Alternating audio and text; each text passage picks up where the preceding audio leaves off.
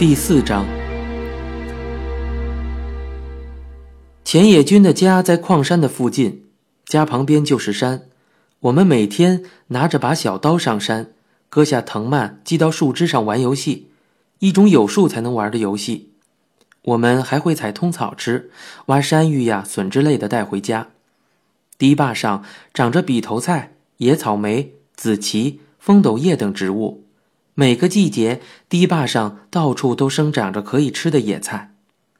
有一次，我们发现一条茶色的野狗，就大叫了一声：“啊，野狗！”后来，我们觉得不应该把它吃掉，于是带回家养了。我们还经常在桥的栏杆上走路，或者比赛能爬多高的树。我们这些孩子经常通过这些方式来较量谁的胆子更大。我们还用棍子捅蜂窝，发现粪便的话会在上面插上爆竹点着，直到要爆炸的时候才跑开。我们有时候还把棍子插到粪坑里，然后把棍子前端弄上粪便，抹到人家刚洗的衣服上。看到青蛙，则是扒了皮，然后在肛门里插上鞭炮。我们的行为啊，真是非常的恶劣。可能是小孩子就是喜欢做这些坏事儿，做这些事儿比起遵守道德更让我们觉得快乐。可是，我们却没有足够的智慧把我们的这些恶行做成功啊！我们会被衣服的主人狠狠地揍一顿，会被青蛙的噩梦吓醒。后来，我们开始害怕做坏事了。装着煤炭的老虎车在矿井的周围奔跑。我们曾经跳上一辆老虎车，想探险，看看车到底会开到哪里。当然，为了不让人靠近老虎车，路的两旁都竖起了栅栏。不过呀，我们这些小孩都知道栅栏的哪些地方是破了洞的。我们从这些洞里爬进去，然后跳上老虎车，紧紧地抓住。小小的老虎车载着我、钱野君、别府君和煤炭。一起往前跑，老虎车看着比较慢，等我们坐到上面的时候，才发现跑起来快得吓人呢。道路两旁的景色飞快的后退，车穿过一个黑乎乎的隧道之后，再跑一段路就快到达终点了。老虎车停下来之后，装着煤炭的木质车斗会跟着车轮部分分开，然后突然立起九十度。这样，煤炭就可以哗的一下子滚下来了。煤炭将要滚进去的地方堆满了煤，中间部分是旋转着把煤炭磨碎的粉碎机。也就是说，如果我们落到那里，就死定了。我们三个人却一点也不知道害怕，还争论着坐这辆老虎车到底能坐到哪儿。车在隧道中发出轰隆隆的响声，穿过隧道之后，老虎车开始加速朝终点直线挺进。钱野君感到害怕，于是从车上嗖的跳了下去。我也承受不了恐惧，从车上跳了下去。老虎车载着别府君和煤炭继续前进。我正为别府军已经来不及逃走而吓出一身冷汗的时候，哗的一声，老虎车把煤炭和别府军都投进了粉碎机里。我害怕的大叫了起来。听到我的叫声后，有一个矿工在我的背后一面骂骂咧咧的，一面飞快的跑过来。他拼命的朝一个地方挥手，大声喊着什么，好像是让人把粉碎机关掉。那个人跳进煤堆。救出了哗啦哗啦往下滚的别府军，在这个过程中，粉碎机的轰隆声终于停了下来。我们三个人被那个人狠狠的骂了一顿，还挨了一顿揍。我现在终于明白，或许有些小孩子就是死于这样的玩耍。现在想想，如果当时那个人不在的话，结果会变成怎样呢？想起来真让人心悸呀！或许别府君已经成了某个人家的燃料了吧？从那以后，直到现在，我再也没坐过老虎车，估计以后也不会坐。当然，现在也没机会坐了。妈妈晚上会去附近的饭店工作，在我睡着的时候才回来。偶尔，妈妈回来的时候，我会醒来，这时我能闻到屋子里充满了饭店的特殊气味和酒气。我会在被窝里看妈妈坐在被子旁边的梳妆台前卸妆，往脸上拍柔肤水，拧开装着柔肤水的玻璃盖的声音，往脸上拍柔肤水的声音，听起来让人觉得心情愉快，我非常喜欢。妈妈回来之后给我的安心，静静的小屋里化妆瓶子的轻微响声，又带我回到梦乡。可能是钱野君的家人考虑到我的这种情况，所以我一去他们家玩，他们就让我吃了晚饭再回去，或者是在他们家住一晚再回家。钱野君的爸爸在矿井工作，傍晚的时候就已经回到家里了。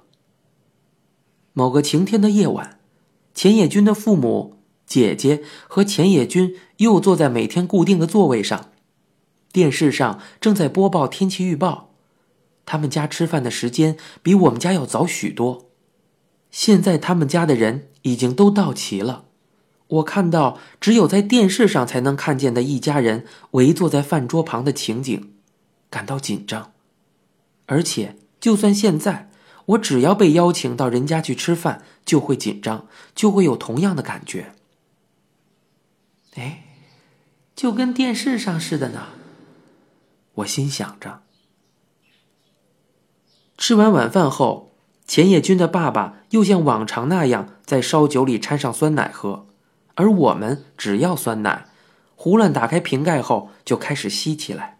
然后，钱野君的爸爸对我说：“你今晚啊，就在这里住一晚，在我们家好好玩儿并且让我跟妈妈打电话说一声，今天中川来到我们家。”我得多喝一杯啊！钱野君的爸爸这样说道。结果他们全家人都反对说：“你不是已经喝过了吗？”钱野君的爸爸有个绰号叫“不听话的孩子”。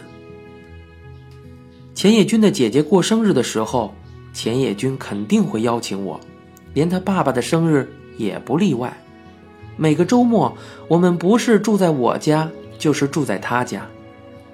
钱野君的妈妈切了一个西瓜，他们家的情况跟我们家不一样，一个西瓜马上就没了，大家坐在门廊里，向院子里的狗扔西瓜籽儿。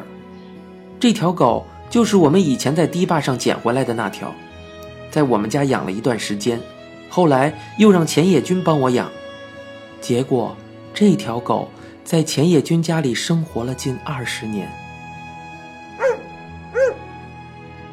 这个小镇不太富裕，却没有一个小气的人。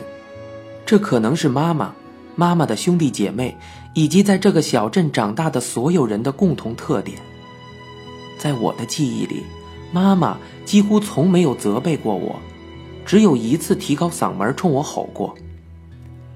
那是我十岁时候发生的事。我的一个小表弟来到我家，把我的书都撕破了，我很气愤。于是跑去向妈妈告状，结果妈妈竟然用我从来没有听过的大嗓门批评了我。一个男子汉竟然因为钱的问题废话一大堆。那次是妈妈第一次大声批评我，也是最后一次。我升初中的时候，钱野君的爸爸送了我一块手表，跟钱野君的一样。我记得那应该是矿井刚关闭的时候。我已经是成年人了，现在在想到这件事时，我觉得一般人很难做到给儿子的朋友买跟儿子一样的手表。钱野君的爸爸真是一个不错的男人，但是这些年来我已经没有戴手表的习惯，而且对东西也不再放在心上，所以就是那些高级的手表也都不知道放在家里的什么地方了。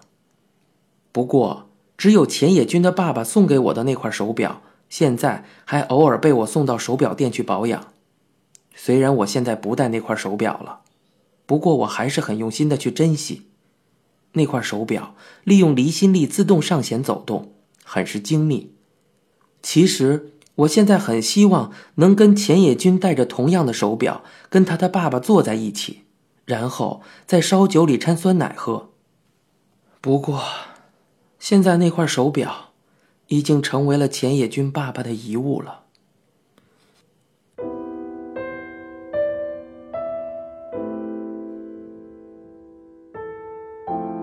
镇上唯一的企业倒闭了，大人们的生活都发生了变化，这些变化也影响到了孩子。班里靠学校提供生活补助的孩子增加了，老师也为他们考虑了很多。老师让那些孩子站在教室前面，鼓励别的孩子给他们捐笔记本、铅笔。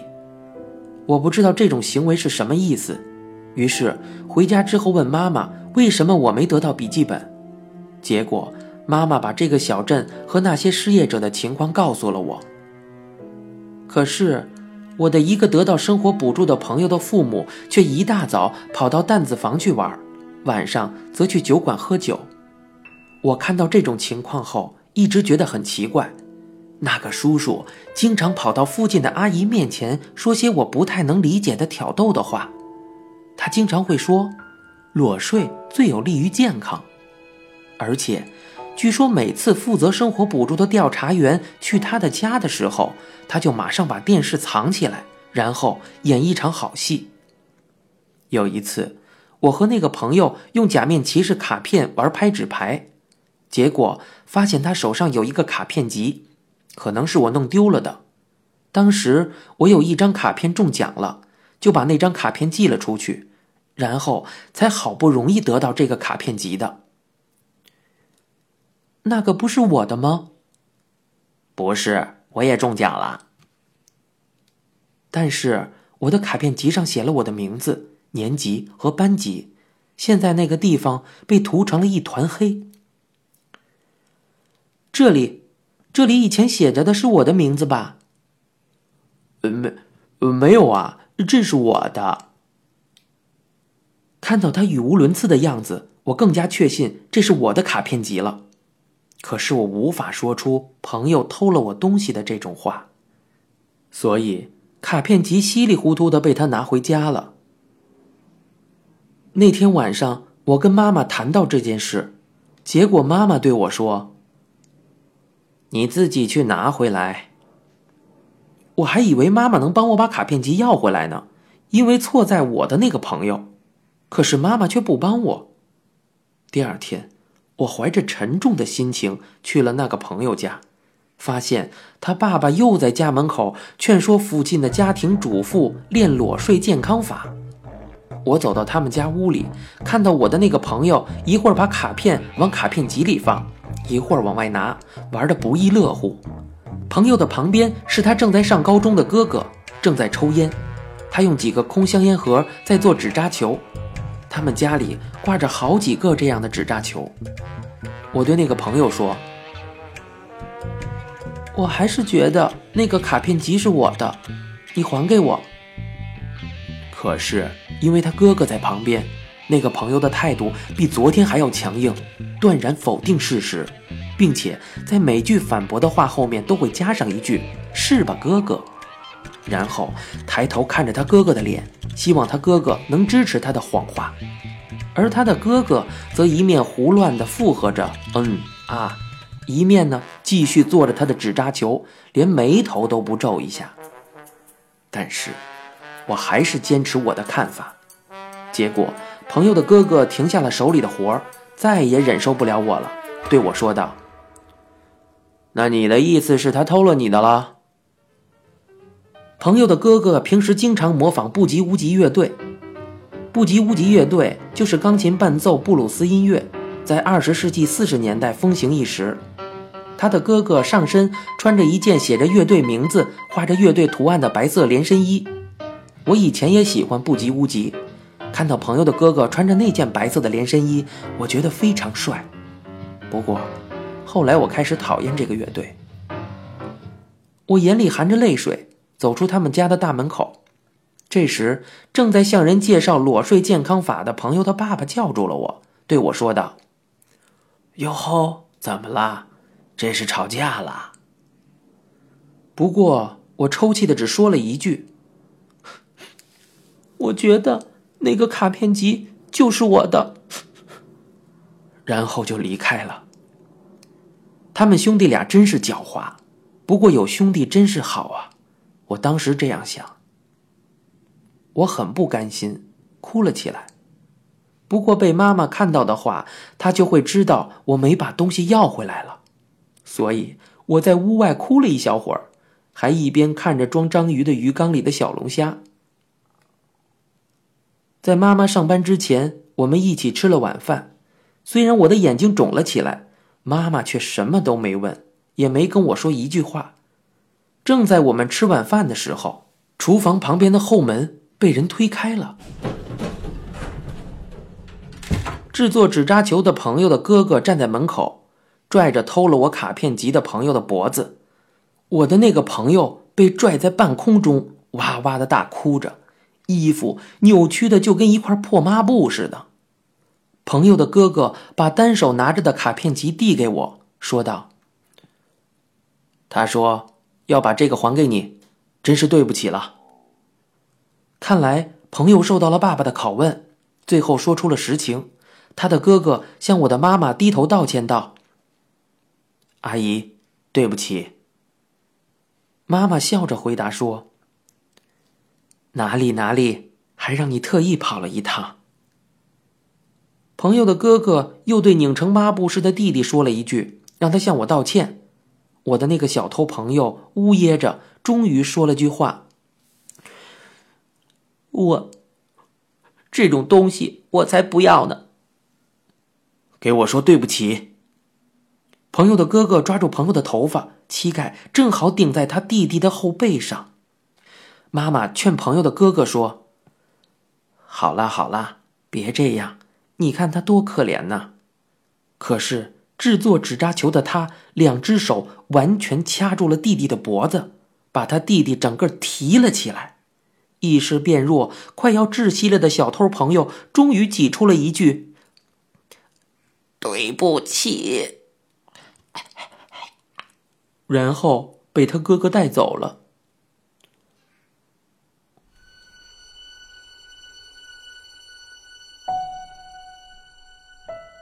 我拿起回到我手里的卡片集，觉得有必要这样吗？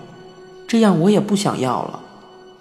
之后，朋友的爸爸和妈妈之间好像也进行了和解。您现在收听到的是由一辆松鼠播讲的《东京塔》。